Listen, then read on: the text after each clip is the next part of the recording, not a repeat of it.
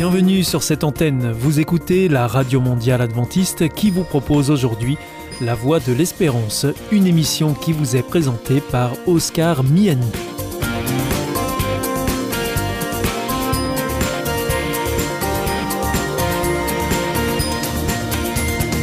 C'est avec grand plaisir que je vous retrouve sur notre antenne. Encore une fois, soyez les bienvenus à l'écoute de La Voix de l'Espérance, notre émission quotidienne de 30 minutes qui vous est présentée par Oscar Miani. Merci de votre fidélité à ce rendez-vous. Je vous rappelle que vous pouvez nous écouter sur cette antenne ou bien en podcast ou encore avec votre téléphone.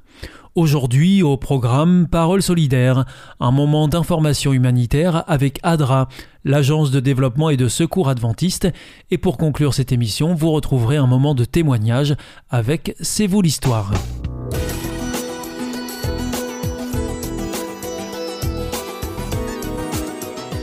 Parole solidaire, une émission sur les solidarités internationales. Aujourd'hui, je reçois Clarisse Maloussouka. Bonjour. Bonjour. Alors, vous êtes chargée de projets internationaux chez ADRA France, qui est l'agence de développement et de secours adventiste, et vous allez nous parler aujourd'hui de catastrophes naturelles. De quoi est-ce qu'il s'agit exactement quand on parle de catastrophes naturelles? Les catastrophes naturelles, c'est un terme pour lequel nous sommes tous familiers, puisque euh, nous sommes tous témoins chaque année de catastrophes naturelles qui se produisent dans le monde entier. Donc, qu'est-ce qu'on entend par catastrophes naturelles? Ça peut être des inondations, des tremblements de terre, des épisodes de sécheresse, des tsunamis, et la liste est encore très longue. Ça peut arriver très souvent aussi.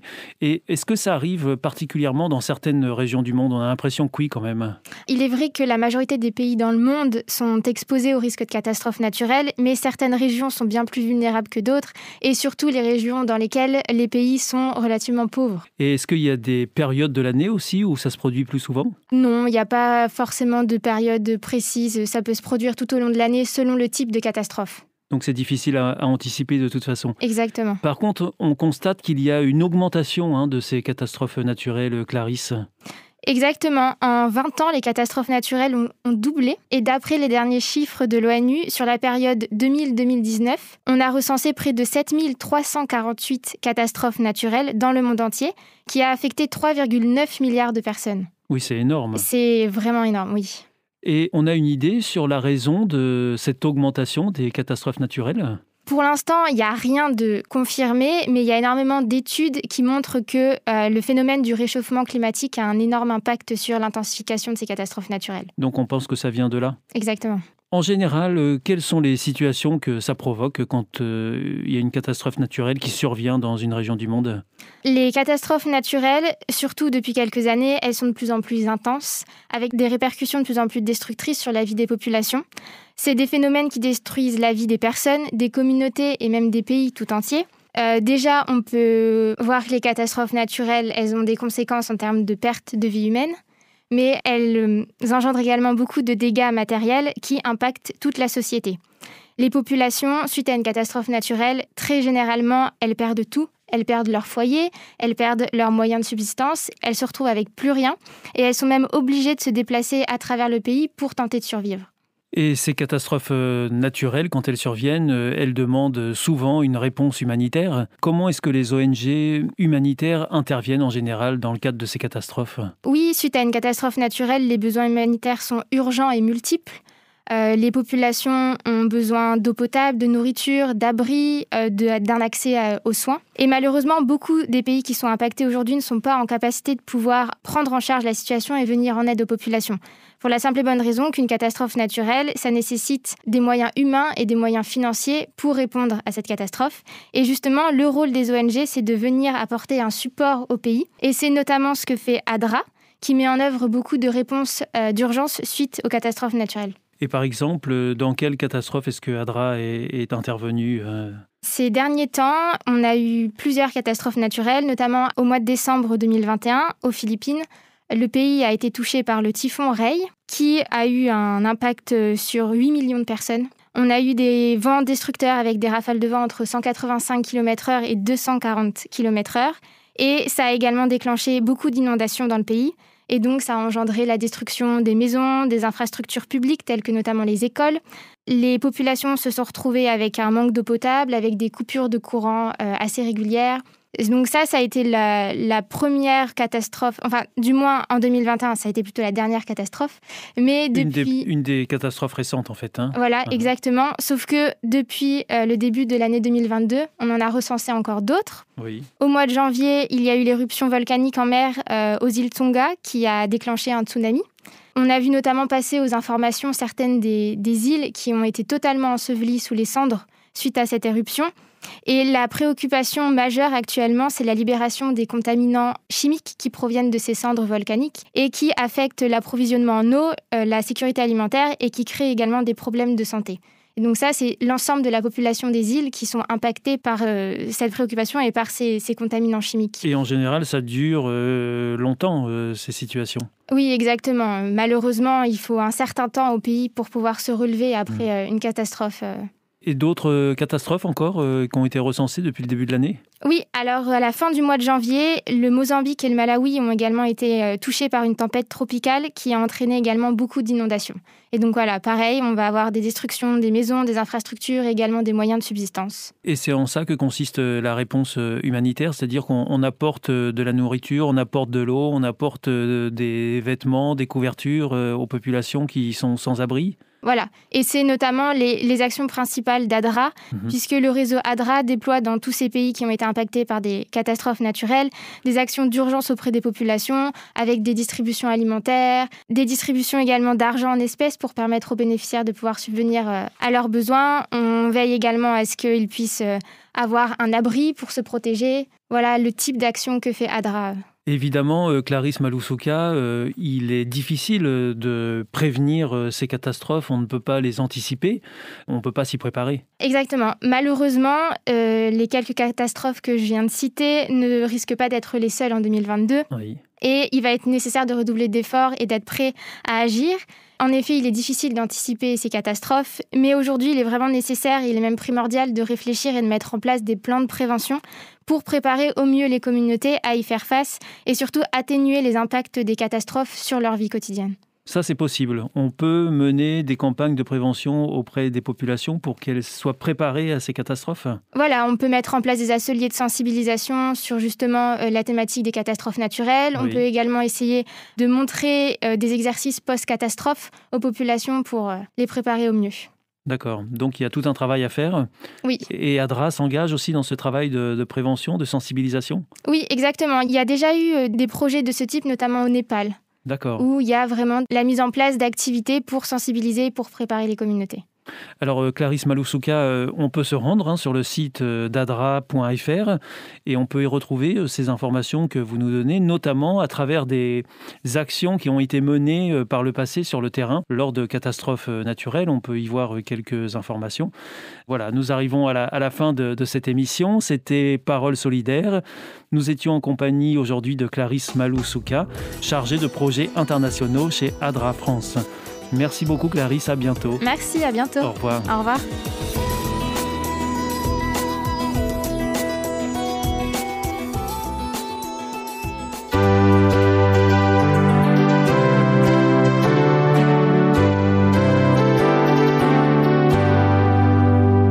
This is Adventist World Radio. The Voice of Hope. Hier ist Adventist World Radio, die Stimme der Hoffnung. Questa è la radio mondiale adventista. La voce della speranza.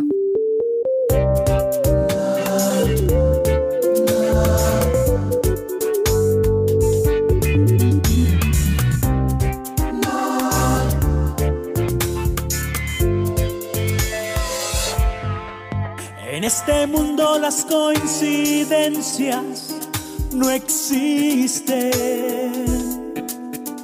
El haberte conocido no fue casualidad, fue obra del maestro que llegaras a mi vida, fuese para tristeza o fuese para alegría Junto a ti he aprendido a valorar a las personas, a reflejar al Dios eterno en toda hora. Él permitió conocernos compartir gratos momentos con personas como tú que de él han sido instrumentos. Instrumento del Señor, eso ha sido y será un instrumento del Señor que a mi vida Él envió. Su voluntad fue hecha clara y perfecta,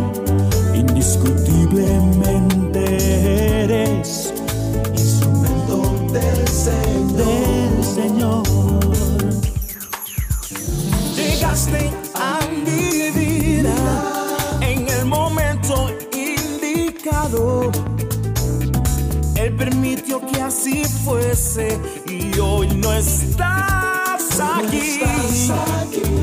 Nada sé sobre el futuro ni en dónde estarás.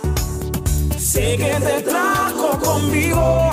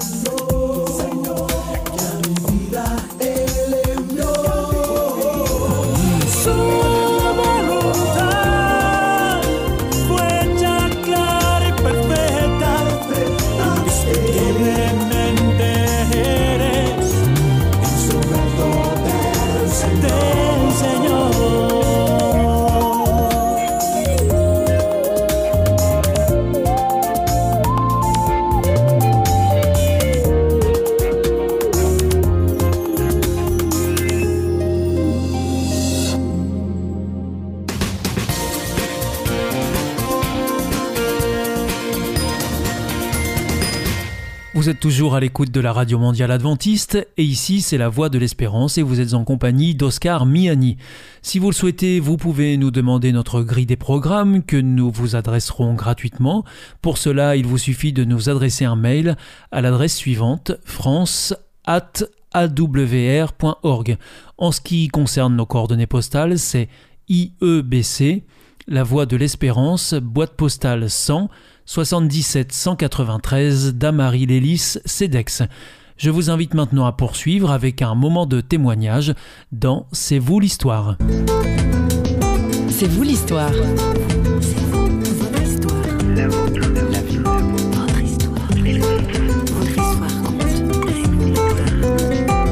Alors j'ai aimé la politique avant d'avoir l'âge de me raser, donc euh, peut-être sensibilisé par euh, des histoires comme Martin Luther King que j'ai lu euh, très tôt quand j'étais ado.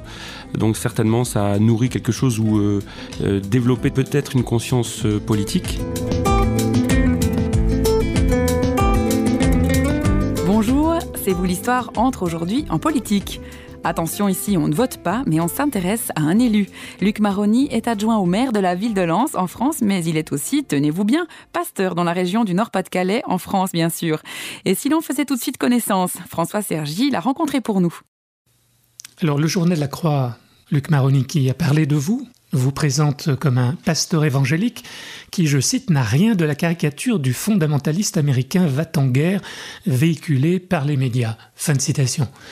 Donc c'est- bien vrai ça. Oui, je crois que c'est assez vrai. Oui, je crois être assez euh, anticonformiste Alors c'est pas tous les pasteurs américains qui seraient pas bien, c'en est qu'une partie faible finalement, mais qui est hyper médiatisée avec la question de l'argent, du pouvoir et tout ça. Je ne l'aime pas et je le combats même. Donc oui, je suis anti, euh, on va dire anticlérical sur cette façon-là. Alors vous avez la particularité d'être pasteur et adjoint au maire. Comment est-ce que cette euh, deuxième vocation vous est venue en vous rasant le matin ou pas? Alors j'ai aimé la politique avant d'avoir l'âge de me raser, donc euh, c'était antérieur. C'est vrai, très oui, tôt. Oui, très, ouais, jeune. très tôt, très tôt, j'ai beaucoup aimé euh, la politique. Peut-être sensibilisé par euh, des histoires comme Martin Luther King que j'ai lu très tôt quand j'étais ado. Donc certainement, ça a nourri quelque chose ou euh, développé peut-être une conscience politique. J'ai pas d'ambition politique. Quand je suis devenu pasteur, par contre, je me suis dit bon, entre guillemets, c'est mort pour moi en tant qu'élu. Et puis euh, le maire est venu me chercher euh, et me proposer de, de travailler, de rejoindre son équipe et pour travailler avec lui. Et je me suis dit pourquoi pas. Mais pourquoi est-ce qu'il est venu vous chercher? Pourquoi? Ça, c'est une grande question. Il faudrait peut-être lui poser certainement. Euh, je pense que c'est ce que j'étais, ce que je véhiculais, peut-être euh, les valeurs euh, que j'avais. En tout cas, c'est ce que je crois qu'il a dit. Je crois qu'il avait envie de quelqu'un qui n'était pas dans le sérail.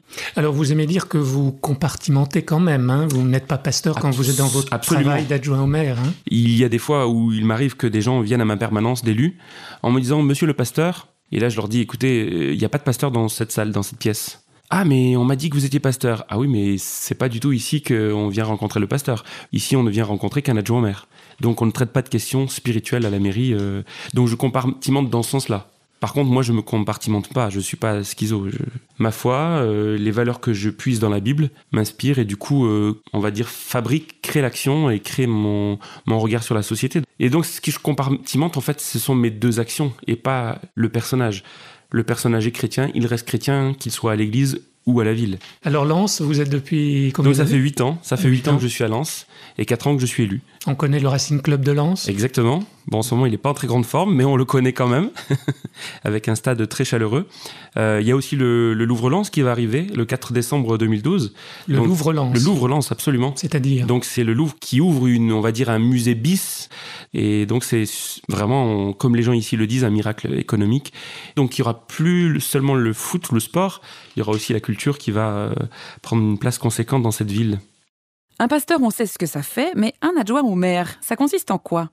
Alors, euh, des choses tellement variées qu'il sera difficile de tout dire, mais peut-être quelques mots. euh, donc, bien sûr, je reçois des gens chaque semaine, donc il y a ce qu'on appelle les permanences des élus.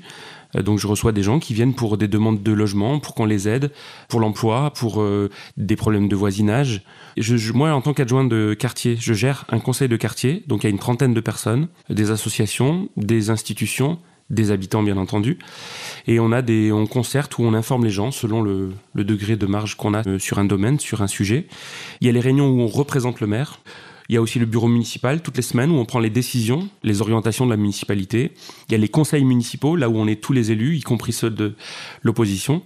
Donc voilà, c'est assez varié, c'est assez dense. En un mot, on pourrait résumer ça en c'est un service? Oui, tout à Ça- fait, c'est un service. Quand dans les médias ou chez quelques personnes qui croient que tous les élus sont pourris, euh, c'est dommage de ne pas voir ce qui est fait, en tout cas pour les élus locaux, c'est impressionnant. C'est un vrai service. Euh, Vous êtes payé pour ça? On a une indemnité, donc on n'est pas salarié du tout, c'est du bénévolat. Alors, vous, vous avez parlé de l'opposition. Vous, vous êtes un élu sans étiquette, c'est ça? Oui, tout à fait. Je suis sans étiquette, oui, oui. Mais quelle, quelle serait votre euh, confession de foi politique, si je dis- si j'ose dire comme ça? Alors, je dirais que. En tout Sur cas, quelle ça- valeur vous oui. vous trouvez Moi, je suis sensible, euh, on va dire, à la justice sociale. Alors, en plus, j'ai écrit un livre dessus, donc bon, ça s'invente pas. hein. Un cri en faveur un de la cri en justice. faveur de la justice, tout à fait. Euh, dans lequel, euh, d'ailleurs, j'étais pas du tout élu, dans lequel je disais que Dieu n'était ni de droite ni de gauche. Et, mais par contre, qu'il y a des valeurs qui se défendent d'un côté comme de l'autre. Euh, moi, en tout cas, je suis sensible à la justice sociale. Je suis sensible euh, à ce qu'on appelle l'économie solidaire, qui n'est pas assez développée malheureusement euh, dans notre pays. Je suis en même temps sensible à au fait de valoriser la famille, parce que pour moi, le, le lien relationnel se, délite. hein.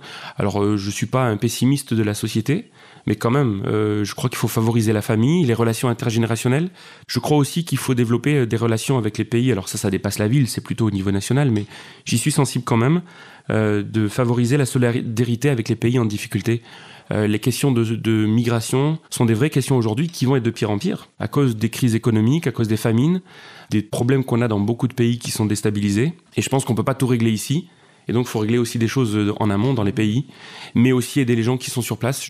Et pour moi, c'est pas un problème. Si on ne fait rien, oui, c'est un problème. Si euh, on déconsidère ces gens, oui, c'est un problème. Ou si on les accueille euh, euh, sans limite, ouais. c'est un problème.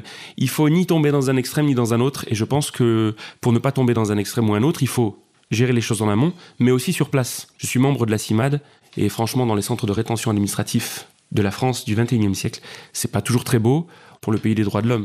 Voilà un solide programme de campagne. Et l'Église dans tout ça, elle sert à quoi?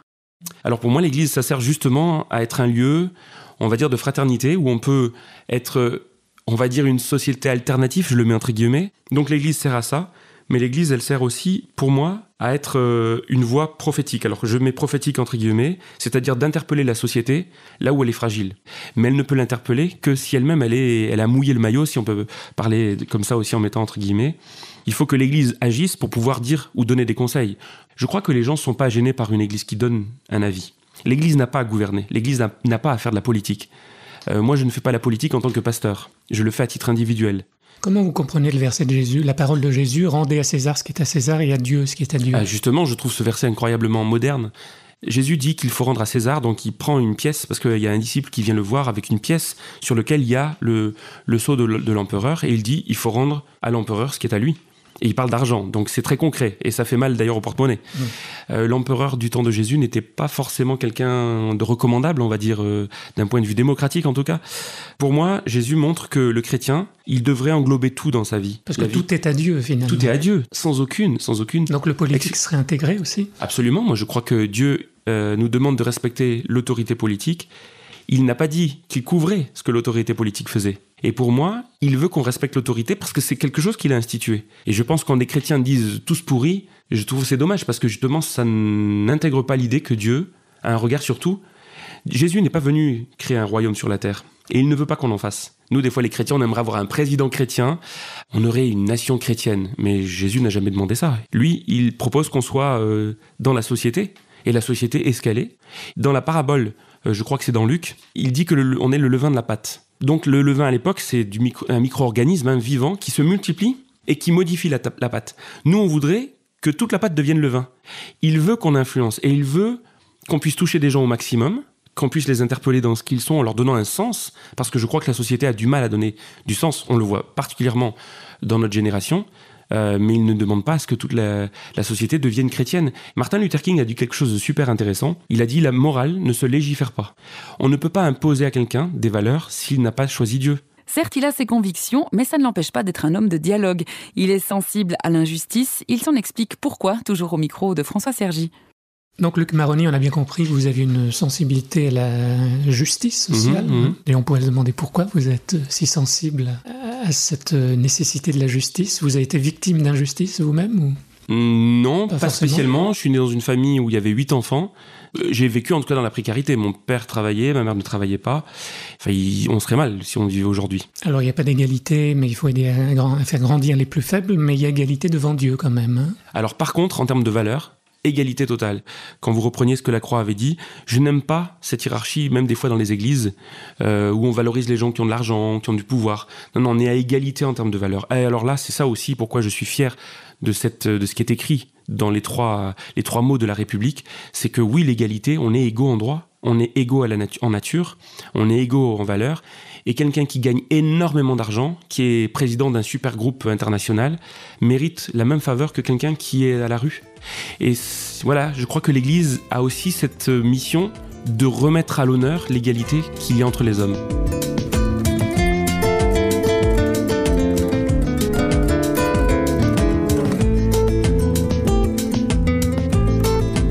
De foi et de conviction, Luc Maroni n'a pas fini de pousser son cri en faveur de la justice, comme l'indique le titre de son livre dont nous recommandons la lecture aux intéressés d'entre vous.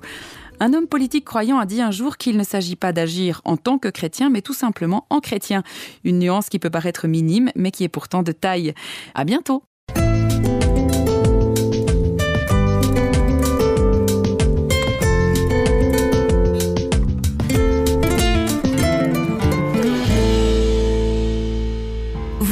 Isolé, désorienté, perdu, en recherche L'IEBC, l'Institut de la Bible par correspondance, vous accompagne et vous propose des cours gratuits à suivre chez vous et à votre rythme. Retrouvez-nous vite sur www.iebc.org et vous verrez, votre vie va changer. Parce que croire, c'est la vie. Si vous souhaitez réécouter ce programme ou bien le partager avec vos amis, retrouvez-nous sur www.awr.org. Vous pouvez aussi nous suivre par téléphone, c'est très simple, depuis la France. Il vous suffit de composer le 01 80 14 44 77. Si vous êtes en dehors de France, eh bien vous composez le 0033 1 80 14 44 77. Et si vous nous écoutez depuis les États-Unis, eh bien vous composez le 1 712 432 9978. Bien entendu, tous ces numéros ne sont absolument pas surtaxés. Votre émission est pour aujourd'hui terminée. Vous écoutiez la Radio Mondiale Adventiste pour votre émission en français La Voix de l'Espérance et vous étiez en compagnie d'Oscar Miani. Je vous donne rendez-vous dès demain à la même heure pour votre nouveau programme. D'ici là, que Dieu vous bénisse. Au revoir et prenez bien soin de vous.